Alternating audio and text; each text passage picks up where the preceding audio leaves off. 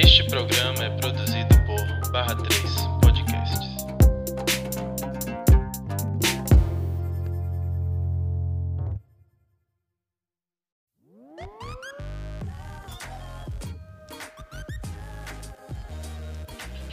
Olá pessoal, tudo bem com vocês? Estamos estreando agora um novo programa do Barra 3 Podcasts, Papo Afro. Eu sou Ashley Malia, sou jornalista e criadora de conteúdo sobre raça, literatura, cultura negra e lifestyle também, porque eu sou uma mulher plural e eu posso falar sobre tudo, né? Inclusive, muitos dos meus seguidores já haviam me pedido para gravar um podcast, finalmente isso é possível, já está sendo possível, né? Eu sou uma mulher muito conversadeira, eu amo falar e acho que não tinha outro nome para colocar nesse programa, né? O Papo Afro é um espaço de troca de ideias e diálogos entre pessoas negras, né? Eu acho importantíssimo ressaltar que tudo aqui é feito de preto para preto e eu espero muito que vocês gostem, né? Embarquem comigo aí nessa ideia e vamos bater esse papo, né? Lembrando que esse é um projeto do Barra 3 Podcasts, né? Junto com outros creators, a gente está produzindo diversos conteúdos sobre vários assuntos. Então, cheguem aí, procurem os outros programas, porque tem muito conteúdo legal para a gente consumir. Aproveito para indicar vocês a plataforma Orelo, que é gratuita, mas também temos o cupom de desconto pra, para a versão premium. Né? Mais informações vocês podem é, conseguir no Instagram, barra 3 podcasts. E é isso, espero que vocês gostem. Vamos nessa, porque a nossa convidada de hoje é inteligentíssima, é uma mulher incrível e que eu já admiro de longas datas, né? Então, fiquem aí com esse papo maravilhoso. No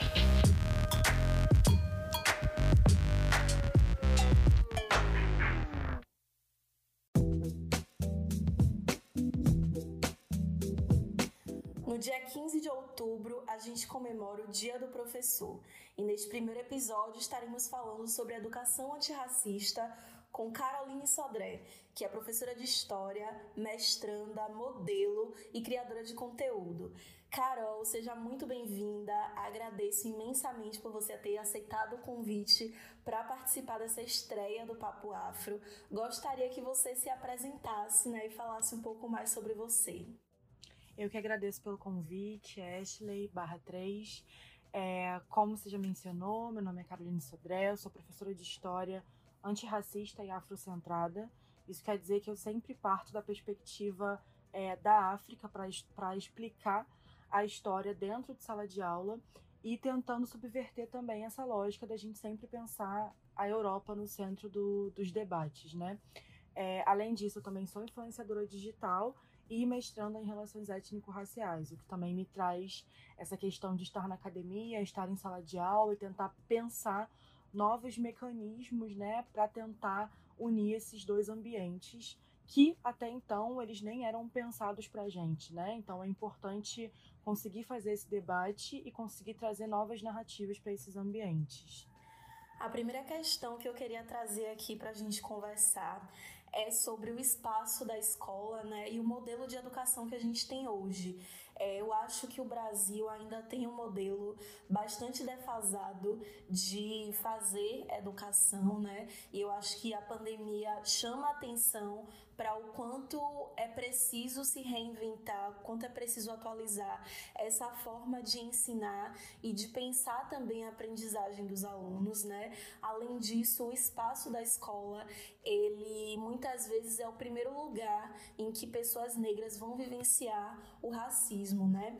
E aí eu queria saber de você em que medida a educação antirracista nas instituições de ensino brasileiras vão contribuir no combate ao racismo, né? principalmente é, para as pessoas negras, crianças muitas vezes, que estão sofrendo dentro desses espaços e muitas vezes se afastam, né? É, não querem ir, acabam abandonando, criando traumas diversos. Então, como você, enquanto educadora, pensa essa questão? Então, isso é uma questão muito polêmica e ampla. E eu gosto muito de parafrasear o que eu vivo conversando com a Asa Nigeri, que a gente fala o seguinte: é, geralmente a primeira pergunta que você faz para um jovem é, negro é assim: o que, que você quer ser quando crescer? E isso por si só já começa sendo problemático, porque ele já é uma pessoa, ele já é alguém. Então, como assim o que você quer ser quando crescer? Não, vamos construir esse ser e é, é, comprovar que você já é algo, você já é alguém, você já é um corpo político, inclusive. E começar, é óbvio, que trabalhando isso pouco a pouco na cabeça dessas crianças, mas é importante isso ser falado. A gente hoje tem a Lei 10.639 de 2003, que é, obriga, coloca o ensino de história e cultura afro-brasileira e africana como obrigatória dentro das escolas. Mas será que a gente tem profissionais capacitados para conseguir é, ter os mecanismos e ter as ferramentas para a construção dessa história e para a construção dessa narrativa antirracista? Ou seja, o que, que eu estou tentando falar? Quando a gente pensa na educação antirracista, antes de falar da educação em si, a gente precisa pensar no caminho até essa educação. Como a gente tem uma lei que desde 2003 dá essa obrigatoriedade, se a gente não prepara os profissionais para isso. Por exemplo, quando eu fiz faculdade, eu fiz a minha graduação pela UFRJ, Universidade Federal do, Estado, do, do Rio de Janeiro, e é, eu não tive nenhuma matéria obrigatória de África no currículo de História. E a UFRJ é referência no curso de História, se eu não me engano, é a primeira ou a segunda faculdade do país, enfim. E não tem ensino obrigatório de África. Então, como preparar esses educadores para estarem numa sala de aula, para debaterem antirracismo, se a gente não vê a base preparando né, o olhar desses profissionais? Então, a gente já começa a pensar daí. E em Memórias da Plantação, Grada Quilomba, ela traz é, um episódio muito interessante no livro, né, falando sobre o quanto a sala de aula é um espaço de poder, né? E ela fala justamente em como a história é contada sempre a partir da perspectiva branca e o quanto isso é prejudicial para estudantes negros. E aí ela propõe né, uma nova forma, uma outra forma de é, tornar esses estudantes negros é, sujeitos né, dentro da sala de aula. E o que ela faz é justamente, é, ao invés de fazer essas perguntas, né, de trazer perguntas sobre a história é, eurocêntrica, ela começa a perguntar em sala de aula sobre a história da África, da cultura negra, de personalidades negras, e ela vê esse movimento mudar, né? Então, enquanto estudantes negros que eram sempre silenciados em sala de aula e carregavam esse estigma de pessoas que não têm inteligência, né, que são burras, é uma coisa que a gente costuma ouvir bastante é, elas passam a se tornar sujeitos, elas falam, né? E são colocadas ali em um outro espaço, no lugar de pessoas que são inteligentes. Enquanto as pessoas, né, os alunos brancos, que eram sempre vistos como inteligentes, eles se silenciam. E eu queria saber como é que você pensa nessa questão e se você tenta levar isso também é, na sua atuação enquanto professora de história. Com certeza, a Grada é uma grande referência, junto com a Bell Hooks e a Chimamanda, que a Bell Hooks falando sobre uma história transgressora, sobre como a gente constrói uma história transgressora, e a Chimamanda também falando dos perigos de uma história única. Eu acho que as três, elas para mim formam ali uma santa trindade, digamos assim, é, da, em como pensar a educação e principalmente a história dentro da sala de aula. Porque o que acontece? Não tem jeito, nós somos sujeitos que carecem de representação. A gente precisa se ver representado em um espaço para conseguir sentir que nós somos incluídos, que nós temos voz. E a história, o que não é além de a nossa voz, a nossa memória, o nosso braço, é, é o nosso braço armado, a nossa potência enquanto seres humanos, né? A história traz isso pra gente. E quanto mais a gente se vê nesse, nessa construção histórica, nessa narrativa histórica, mais a gente consegue é, se colocar nos centros dos processos e começar a pensar nesses corpos, nos nossos corpos, como protagonistas. Então, por exemplo, a gente sempre fala do Pedro Álvares Cabral, que, muito entre aspas, descobriu o Brasil. Mas a gente problematiza hoje essa questão do descobrimento do Brasil, mas a gente não, ou, ou melhor, eu vejo muito pouco ser problematizado o fato dos europeus chamarem essa expansão marítima de grandes navegações Grandes navegações para quê? Para quem? Se a gente já tem no Oriente e na África vários outros povos fazendo navegações muito mais complexas do que foi essa questão da expansão marítima aqui para o novo mundo, para a América. Então são cada é cada detalhezinho que a gente tem que ir desconstruindo pouco a pouco. E quando a gente pensa nessa chegada do europeu aqui, por que não pensar essa chegada a partir da visão dos povos nativos? E não só da visão dos, dos europeus. E quando a gente pensa no, no, comércio transatlântico de escravos, de pessoas escravizadas, por que não pautar também as narrativas desses sujeitos? A gente tem essas narrativas. Existem relatos. Eu sempre coloco em sala de aula relatos de várias pessoas que foram escravizadas, relatos de antes da escravidão para mostrar que a África não se resume a isso, mas para fazer isso o professor precisa de um preparo e os alunos também precisam caminhar pouco a pouco, entendendo e construindo essa narrativa junto. Em sala de aula não é algo abrupto, é algo que tem que ser construído pouco a pouco. E você tocou em um ponto muito interessante da gente é, discutir né, sobre a questão da representatividade na sala de aula e parando para pensar assim, né, para refletir, eu me lembro de pouquíssimas professoras negras que eu tive na minha época de escola. A única que eu lembro realmente, né, que tinha uma atuação é, de fato antirracista foi uma professora na minha época da segunda, terceira série, que eu não lembro muito é, o nome dela, mas eu lembro que ela trouxe para mim uma questão muito importante que foi é, esse contato com as religiões de matriz africana, com o bloco Afro-Leaie, né, que é daqui da Bahia, mas a gente quase não vê nas escolas. É, e foi um corpo muito importante para mim, né? Tanto é que até hoje eu lembro, apesar de não lembrar do nome dela, mas eu lembro da transformação que ela causou é, na minha vida e na minha trajetória.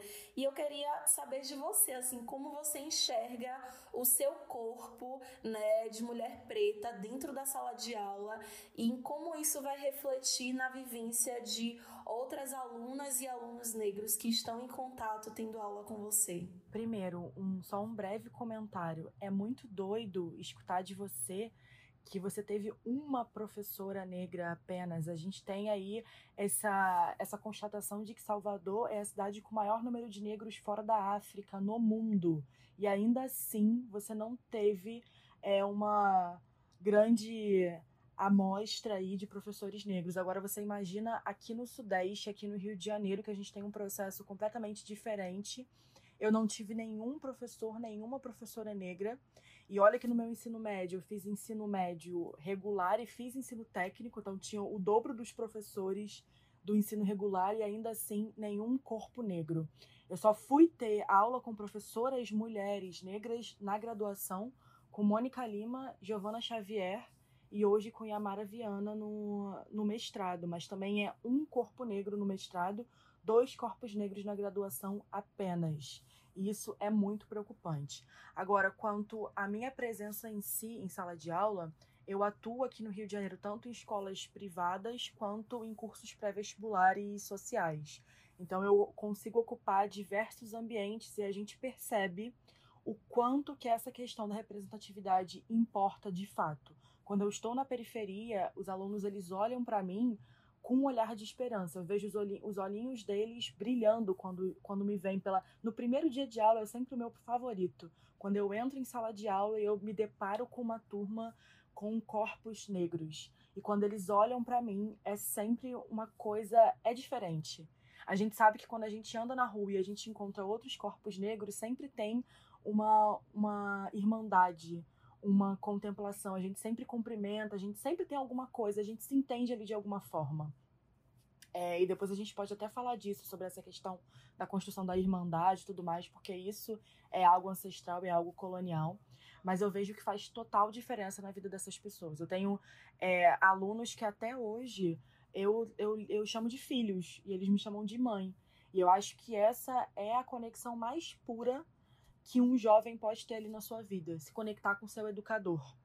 Porque e tirar também esse estigma de que a professora é alguém que está ali meramente para passar algo.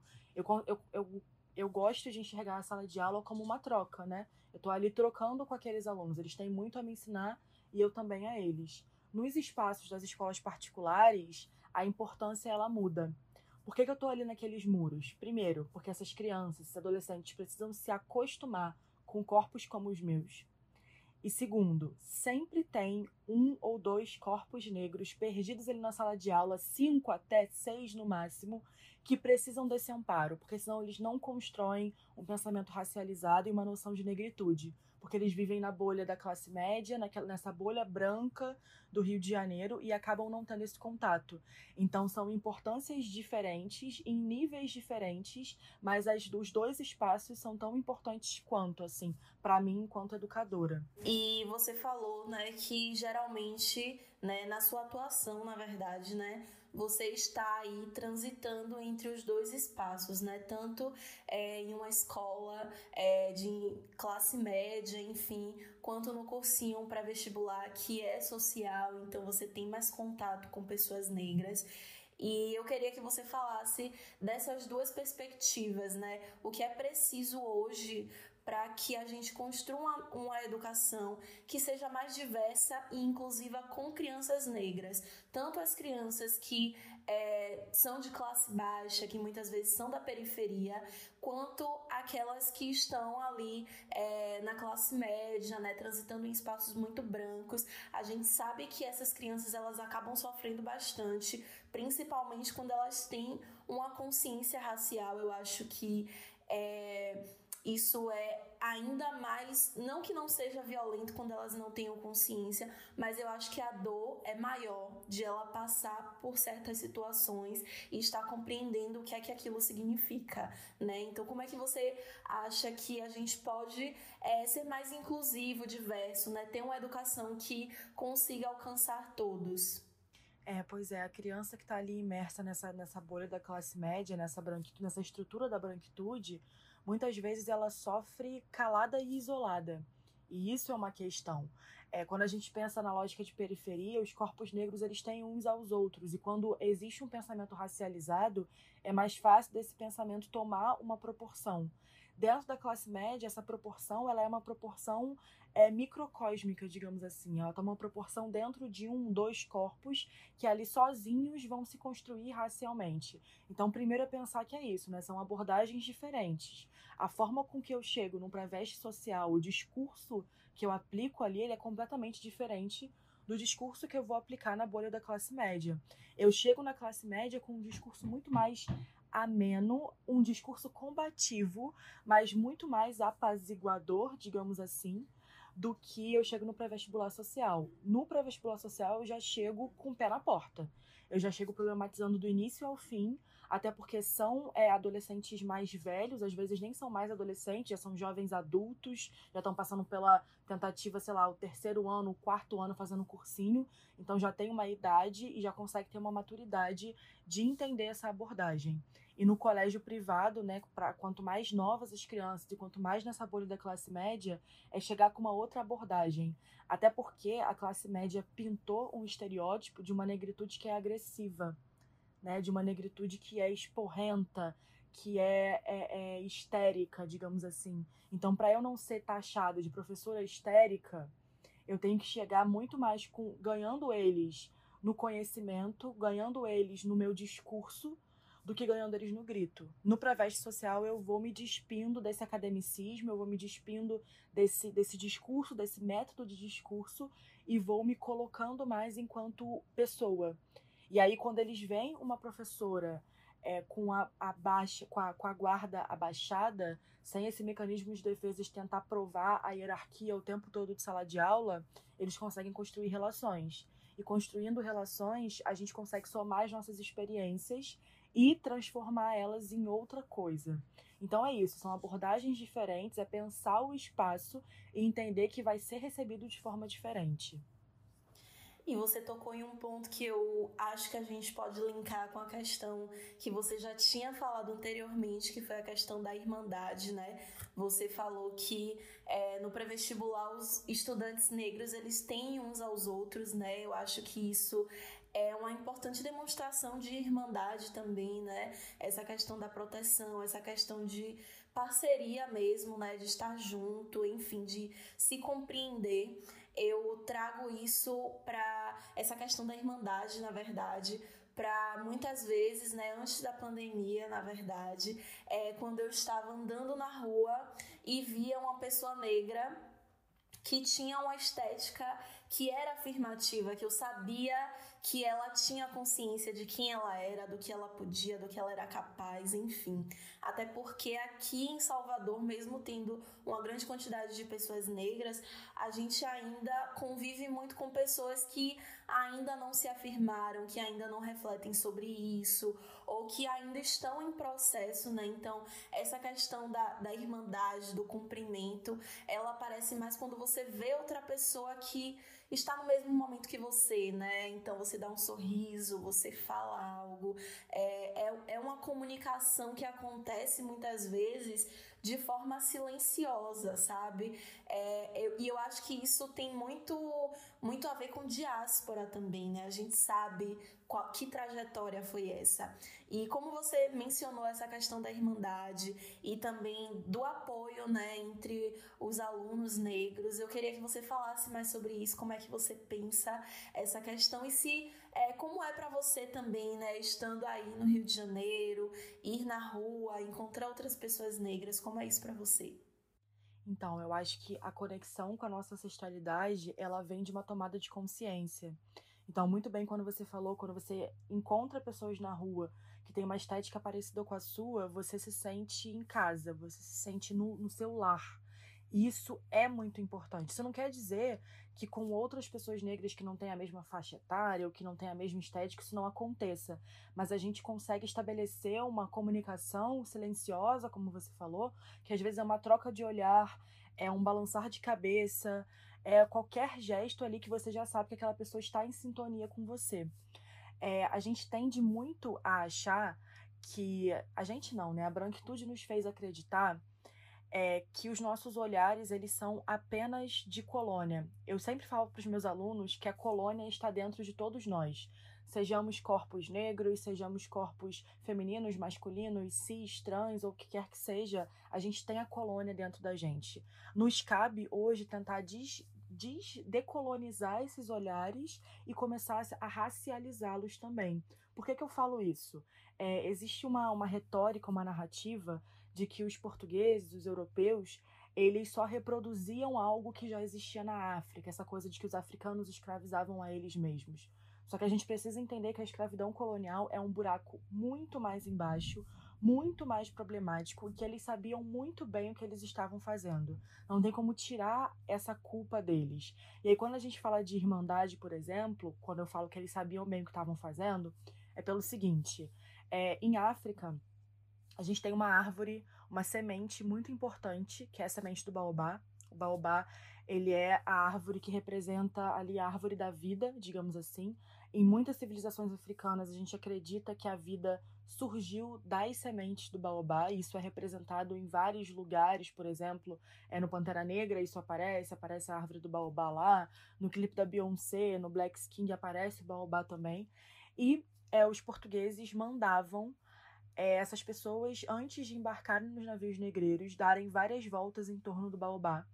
E enquanto davam essas voltas, eles pediam para essas pessoas depositarem ali seus nomes, seus endereços, suas histórias, suas trajetórias, que quando eles entrassem no navio negreiro, eles seriam apenas propriedade, eles não seriam mais pessoas.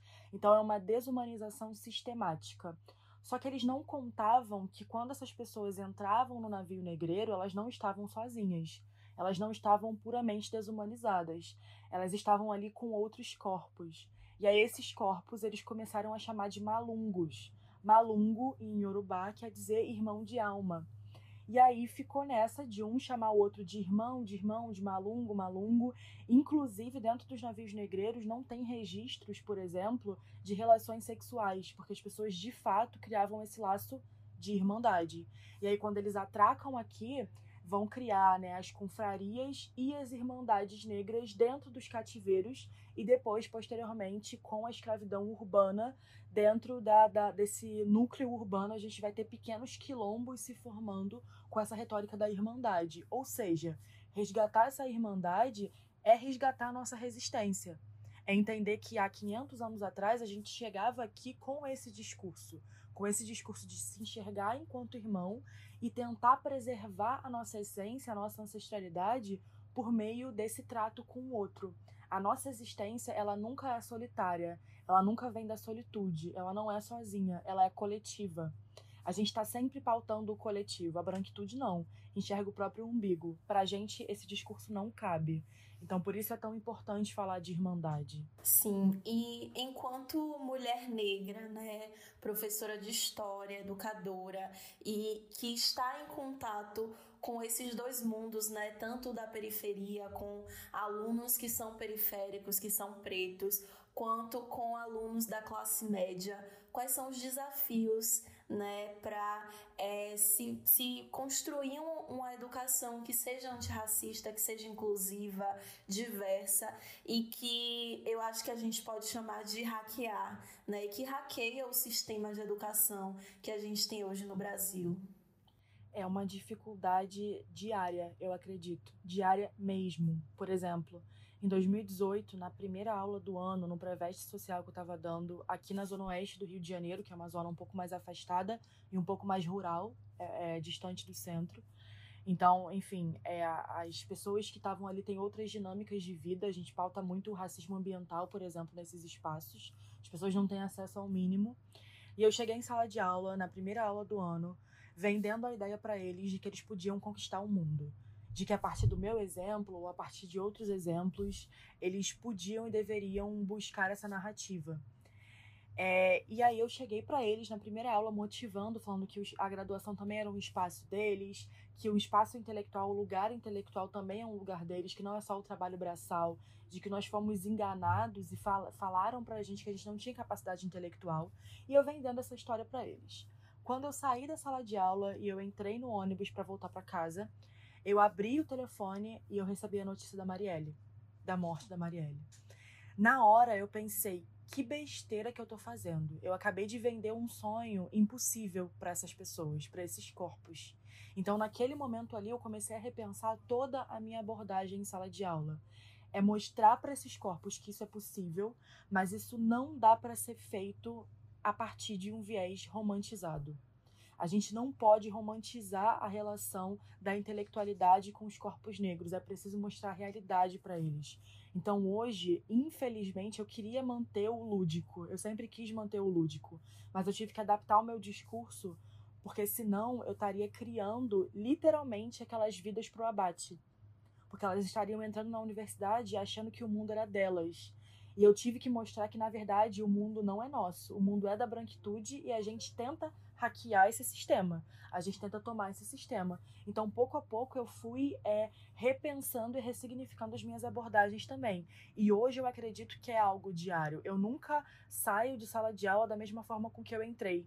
Todos os dias eu vou reciclando esse meu olhar com a sala de aula e com esses corpos negros que estão sendo educados.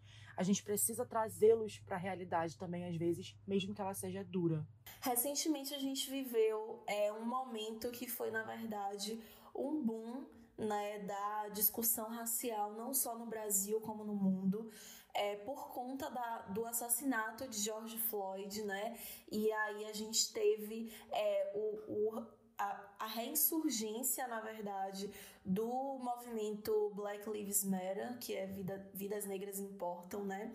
É, o, o movimento antirracista, ele ganhou espaço na mídia, né? Principalmente em grandes emissoras do Brasil e do mundo. Eu acho que é, é muito interessante a gente pensar em como isso aconteceu aqui no Brasil, porque tivemos... É, uma das maiores emissoras do país discutindo abertamente sobre racismo. E a gente sabe que a gente vive em um país que ainda até hoje se constrói, né, se sustenta no mito da democracia racial e nega o racismo. Então, acho que a partir do momento em que uma grande mídia discute racismo abertamente e fala ali diretamente, né, com todas as palavras, que um homem negro foi assassinado no meio da rua pela polícia por ser negro, eu acho que a gente não consegue mais negar que o racismo existe, principalmente diante do governo que a gente está, que é abertamente racista, né?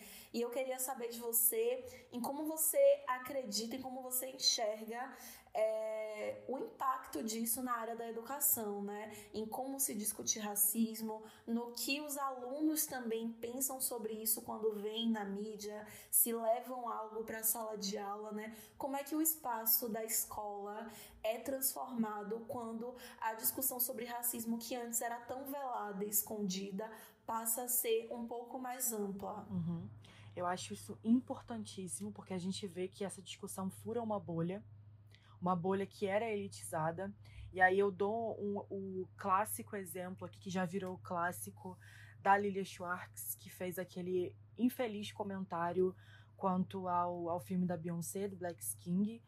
É, e isso era o que a academia fazia, a gente acreditar. A Lilia Schwartz ela não representa só a fala dela, ela representa toda a fala de uma academia que, vi, que vem se construindo desde o início do século XIX aqui no Brasil e vem estruturando o negro enquanto objeto de estudo. A partir do momento que a gente tem olhares brancos para pautando corpos negros e escrevendo e produzindo sobre eles, a gente tem aí um, um choque de narrativas porque você não está é, é, colocando essas pessoas no centro, você não está trazendo as margens para o centro. Você está deixando as margens na, nas margens e reafirmando esse discurso do centro. Então, por mais que os livros que ela tenha feito tenham sido super importantes, hoje a gente está num contexto de ultrapassar isso de falar, não, olha, obrigada pela sua contribuição, os seus livros foram muito importantes na década de 80, na década de 90, no início dos anos 2000, mas hoje a gente tem os mecanismos suficientes para pautar a nossa própria história. Então, se for para furar a bolha, nós vamos furar sendo as protagonistas sendo as pessoas que estão pautando essas vidas e falando dessas vidas. Então eu acho que esse é o primeiro ponto. Nós entendemos que não adianta furar a bolha com vozes brancas produzindo sobre a gente. Eu acho que o grande boom desse movimento antirracista de agora, que eu, eu até comentei lá no meu Instagram, que é a nossa, a nossa terceira onda do movimento negro, essa terceira onda, pela primeira vez, elas vem nos, ela vem nos colocando no centro ela vem trazendo o movimento negro enquanto central.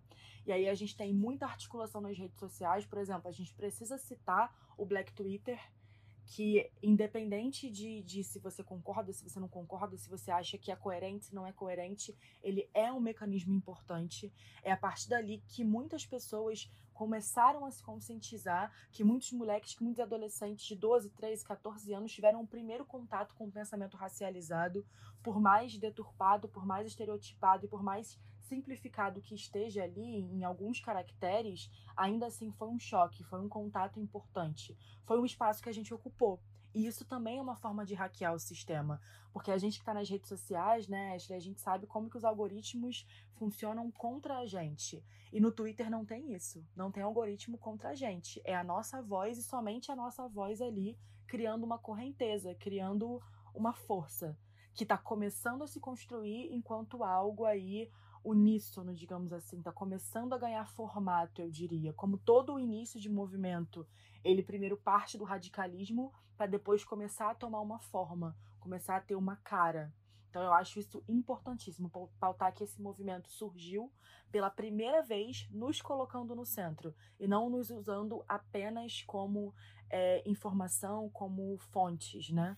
Eu acho interessante, muito importante você ter citado o Black Twitter, porque as pessoas estão enxergando né, as transformações que pessoas negras que são usuárias do Twitter, que estão ali promovendo diálogos sobre raça, o que, o que está acontecendo na rede social, né? E eu acho que durante a pandemia, principalmente, o Black Twitter é, acabou ganhando muita força também, né? E eu queria pontuar justamente é, o quanto é um espaço que é capaz de causar transformações, né? Não só na tomada de consciência de pessoas negras, na aprendizagem sobre a, sobre a nossa própria história, mas também transformações que são mais palpáveis, digamos assim, né? É, eu lembro de um caso que eu, eu cobri aqui em Salvador, que foi o caso Gabriel, e até hoje muitas pessoas chegam para me perguntar, né, é, sobre notícias, atualizações, enfim, que é de um jovem negro que ele foi preso injustamente, acusado de roubar um carro que ele não sabia dirigir, ele estava no banco apenas para sacar o dinheiro do auxílio emergencial.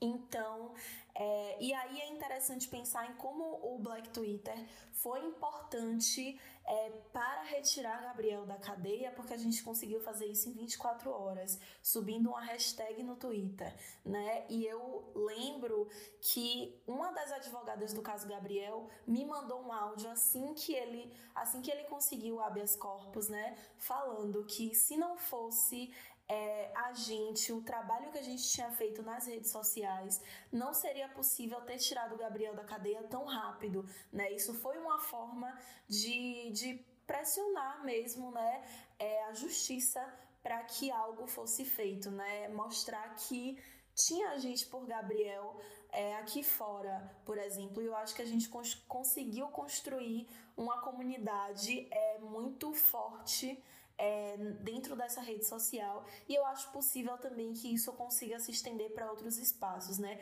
Hoje eu já vejo várias páginas no Instagram é, e, e, um movimento também se construindo ali semelhante ao Black Twitter. Eu acho que o Black Twitter ele é um espaço maior porque ele permite mais diálogo e é menos imagético, mas ainda assim eu consigo ver essa movimentação no Instagram também, né? E como eu falei que dando seguimento aqui, né? Como eu falei que é, sobre a pandemia, né? Que deu bastante força é, para o Black Twitter, deu muito, muito holofote também para muitas das coisas que a gente estava falando. Mas voltando a, a discutir essa questão da educação, a pandemia ela causou um impacto gigantesco na área de educação e na aprendizagem de crianças, né, principalmente crianças negras da periferia, né? Eu acredito que isso é uma forma de afastar mais esses alunos da escola, porque a gente sabe que é, com a questão da baixa autoestima é, intelectual, com as outras jornadas né, que crianças negras têm que dar conta é, em suas vidas, com a questão também de morar na periferia e muitas vezes não conseguir ir na aula, enfim, diversas questões aí que vão atravessar é, a vivência escolar de, dessas crianças, mas isso impacta também, né? Não só por conta é, da falta de acessibilidade, por não ter um computador, não ter uma internet boa, mas também porque é um distanciamento, né? Eu acho que a educação ela funciona muito, muito melhor quando tem esse contato com o professor e principalmente quando é, esse professor se mostra como um igual, por exemplo, como uma pessoa que está ali é, diante de erros e acertos, né? E quando a gente está no espaço virtual, a gente tem pouquíssimo contato, né? Um, uma tela, a gente está falando com telas. E eu, uma vez, entrevistei uma, uma professora que é também coordenadora de curso de graduação dela falando que é muito solitário para o professor é, dar aula EAD, né? Ela falou isso quase chorando, porque ela está falando para telas, por mais que tenham é, pessoas ali assistindo e tudo mais, a gente acaba falando muito para as telas, né? Eu queria saber como tem sido esse momento para você e se você é, concorda comigo, né? Se você acredita que é algo que está afastando mais, principalmente crianças pretas da periferia é, da educação, da escola?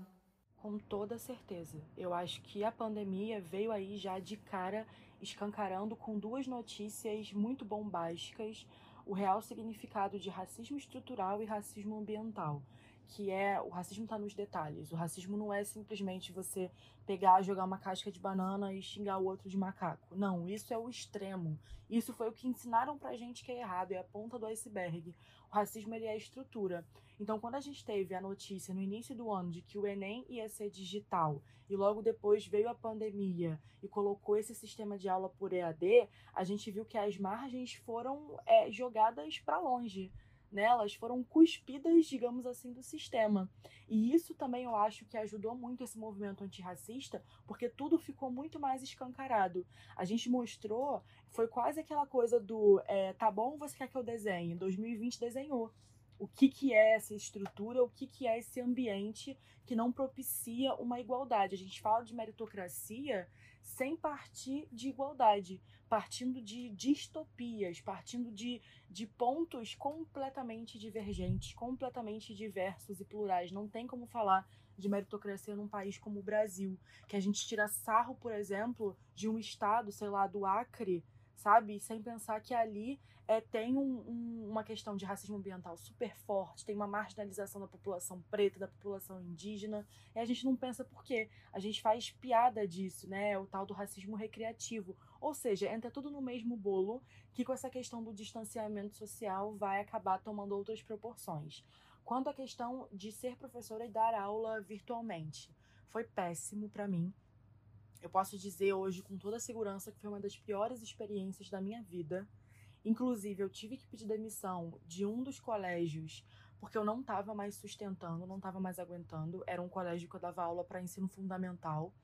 E simplesmente as crianças não, não tinham condições. O colégio pedia para eu obrigar as crianças a ligarem a câmera e interagir o tempo todo comigo.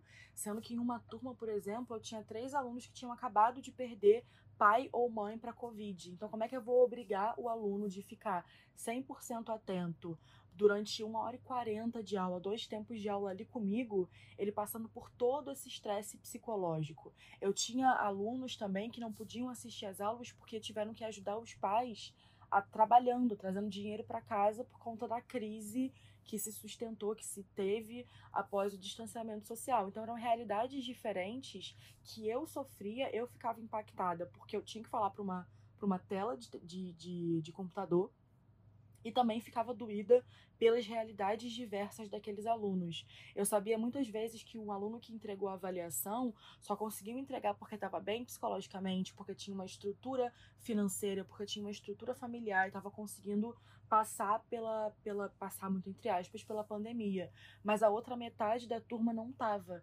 Então ver isso e ter que ficar calada e ter que me curvar ao sistema das aulas EAD que os colégios estavam tentando enfiar pra gente goela abaixo foi muito doloroso, foi muito doloroso. Principalmente porque a gente esquece que o professor é um ser humano e que a pandemia também estava sendo pesada pra gente. No início, eu acho que todo mundo passou por um medo muito grande de morrer, de perder seus familiares. Eu moro com a minha avó, por exemplo, que é do grupo de risco. O meu pai também tem mais de 60 anos, é do grupo de risco. Então imagina como é que estava o nosso psicológico já somado a toda essa questão de ter que dar aula para o computador, de entender a realidade dos alunos. Ou seja, eu consigo colocar que 2020 para a educação brasileira foi uma prova de fogo uma prova de fogo e a gente também conseguiu no meio disso tudo, no meio dessas coisas ruins, tirar eu acho que uma coisa boa, que é a gente não consegue substituir a, o contato aluno-professor com a sala de aula física. Se algum colégio pensava em fazer essa transição para aulas online, de colocar os alunos em sala de, em, em, tirar da sala de aula e colocar em casa, já existe essa discussão em alguns colégios. Eu acho que todos eles deram alguns passos para trás e repensaram isso porque não fez bem para nenhum dos lados foi um caos total. Foi muito ruim pra gente. Muito ruim mesmo. Eu imagino isso porque é isso, né? Não tem como a gente passar pela pandemia sem sofrer algum impacto no psicológico. E quando a gente vai falar de educação, né, a gente pensa também em acessibilidade e aí junta isso com a questão é, o estado psicológico, com a classe social, enfim, são diversas dificuldades que a gente vai se esbarrar aí no meio disso tudo, né? E eu acho que é, se falou muito sobre a estrutura do EAD ter se dado dessa forma por conta da pandemia ter sido repentina, né? E ter que é, transicionar muito rápido, mas eu concordo com você quando você fala que não tem como substituir né, o, o espaço físico da sala de aula pelo virtual, porque a gente precisa de socialização também, né? Principalmente quando a gente é jovem, quando a gente é criança e adolescente. Eu acho que não tem como a gente pensar em aprendizagem mesmo, né, em educação, emancipação, sem pensar nesse contato, porque somos pessoas, somos é, seres completamente sociais, né? Tanto é que a gente conseguiu construir comunidades na internet para suprir essa falta, né? Então eu concordo muito com você nesse sentido. É, e dando continuidade aqui, já caminhando para o final do nosso episódio, né?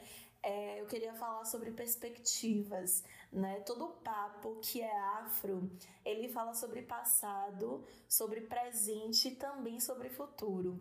E aí eu queria te provocar um pouco, perguntando como você se imagina enquanto mulher preta, mas também enquanto educadora daqui a 50 anos. Eita ferro, 50 anos, meu Deus. Olha, eu fiz uma uma fala esses dias no espetáculo, junto com Asa Jerry e Maurício Tizumba, que é um grande artista de Minas Gerais, preto do cinema preto, e já é um senhor. Ele virou pra gente no final da chamada, para mim e pra Asa, e falou o seguinte: hoje, eu, com os meus setenta e poucos anos, tenho a consciência de que eu posso descansar tranquilo. Porque essa geração que tá vindo, tá vindo para mudar tudo. Então, daqui a 50 anos eu espero poder reproduzir essa fala. Mas poder reproduzir numa escala muito maior do que a que a gente tem hoje. Eu espero poder, de fato, é, colocar a minha mão na consciência e descansar em paz, e saber que eu ajudei a construir uma geração mais consciente, mais racializada e que está conseguindo entender a própria existência. Eu queria jogar de volta a provocação. Como a gente fala de sempre passado, presente e futuro, é também muito importante a gente pensar que o nosso tempo é outro. O nosso tempo de gente preta nunca foi um tempo linear. Nunca foi uma construção de linha do tempo. Quando a gente pensa nas, nas, cosmo, nas cosmovisões africanas, a gente pensa no tempo cíclico. Tudo está aqui e vai se repetir num eterno retorno, num eterno ciclo. Então, para que hoje eu consiga construir algo, eu tenho que plantar sementes. E por isso que a gente pauta o baobá também. A gente vai plantando sementinhas que vão dar frutos para gerar novas sementes. Então, por isso que a gente está em constante retorno e pensando sempre no futuro para arquitetar o passado e construir o presente. Então, eu acho que é isso. Sim, com certeza. É, eu acho que a gente está plantando boas sementes, sabe? é, quando eu paro para observar é, meninas negras mais jovens, eu percebo que elas têm uma coisa que a gente é, só foi adquirir tardiamente, né? Eu acho que já no início da vida adulta, no final da adolescência, que é a questão da escolha, poder escolher, né? Eu acho que é, não totalmente, eu acho que a gente não tem isso completamente. Crianças negras ainda não tem isso completamente. Mas eu acho que daqui a alguns anos, né, eu acho que essa questão da escolha vai ser muito mais presente, muito mais é, próxima para nós, né? Eu acho que a gente está podendo escolher algumas coisas agora, mas eu acho que no futuro é possível que jovens como nós somos hoje, né, possam escolher o que elas querem fazer e também o que elas não querem, o que elas não aceitam mais. Né? Eu acho que é uma importante reflexão da gente pensar em futuro, até porque perspectiva é algo muito caro para a gente, né? A gente quase não tem perspectiva de vida. É, muitos de nós temos a vida interrompida, né? Então, é, eu sempre gosto de propor esse exercício para a gente, porque é difícil pensar, né, é, em perspectiva, em futuro. Quando eu parei para pensar nisso pela primeira vez, eu fiquei assim pensando muito, eu fiquei em um looping, sabe? Porque tudo que eu tô vivendo hoje, eu tô desbravando meio que sozinha, porque é, a minha família, por exemplo, não teve nenhuma outra pessoa que é, conseguiu, sei lá, acessar o espaço da universidade. Então, quando eu concluí, eu fiquei pensando: e agora eu faço o quê? Porque ninguém me, ninguém esteve aqui para me contar como seria depois, sabe? Então é muito difícil para a gente pensar em perspectiva. E eu acho que para o futuro que a gente tem, o que é, o que eu espero, né? Eu tenho esperança de que haja perspectiva para as pessoas, né? Os jovens negros que estão vindo atrás da gente. E, e essa questão de escolha é uma coisa que eu acredito muito, né? Que a gente pode e vai conseguir fazer nossas próprias escolhas. E eu gostaria que você fizesse as suas considerações finais para a gente finalizar esse episódio que foi incrível. Eu amei demais a sua participação.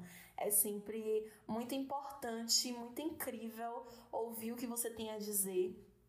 Acho é muito legal essa troca também. Eu sempre falo quando eu tenho um bate-papo com uma mulher preta, né? Que qualquer papo que a gente é, tenha é algo muito construtivo, né? Muito enriquecedor, porque a gente tem muito para trocar, né? Então sempre vira uma, uma, conversa gigantesca.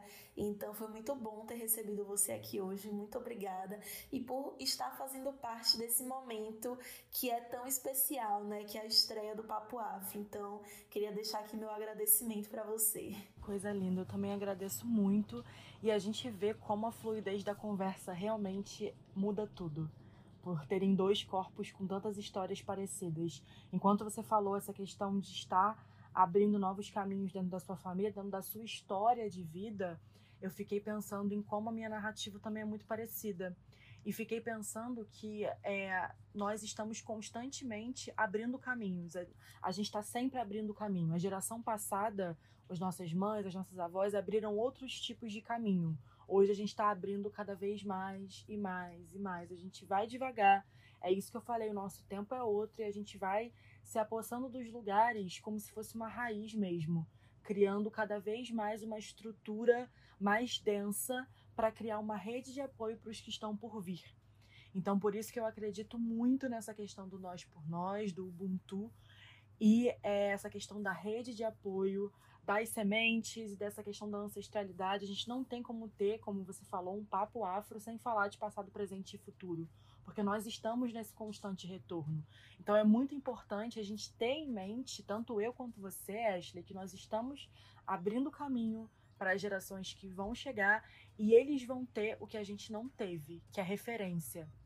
Eles vão ter boas referências. A gente estava sempre acostumado de ver os nossos corpos ou no esporte ou na arte, o que já foi muito importante. Foram os caminhos que foram abertos pelas gerações passadas, de ver, de ver os nossos corpos enquanto seres artísticos. Hoje nós começamos a abrir espaços nos lugares de intelectualidade. Então você vê que a gente vai ocupando os lugares que a gente tem que ocupar no nosso tempo e trazendo quem a gente tem que trazer. Então eu acho que essa é a mensagem final que eu quero deixar de que a gente só por existir já está resistindo, já está plantando algo e por se racializar, a gente está contribuindo para uma nova geração que está chegando, ó, pesada. Tá chegando pesada e eu fico muito orgulhosa disso, estando em sala de aula e vendo e tendo muito orgulho dessas novas gerações, muito orgulho mesmo. Eu agradeço muito, muito, muito pelo papo, pelo convite e é isso. E este foi o Papo Afro. Para mais conteúdo sobre raça, cultura, entretenimento e muito mais sobre o universo né, das pessoas negras, para mais diálogos, siga papo.afro. E não esqueça de seguir também a nossa convidada de hoje, que é arroba Sodré. Vários conteúdos sobre educação, sobre raça e também os lookinhos bafo, porque a gente produz sobre tudo, né? Até a próxima e um beijo! Thank you.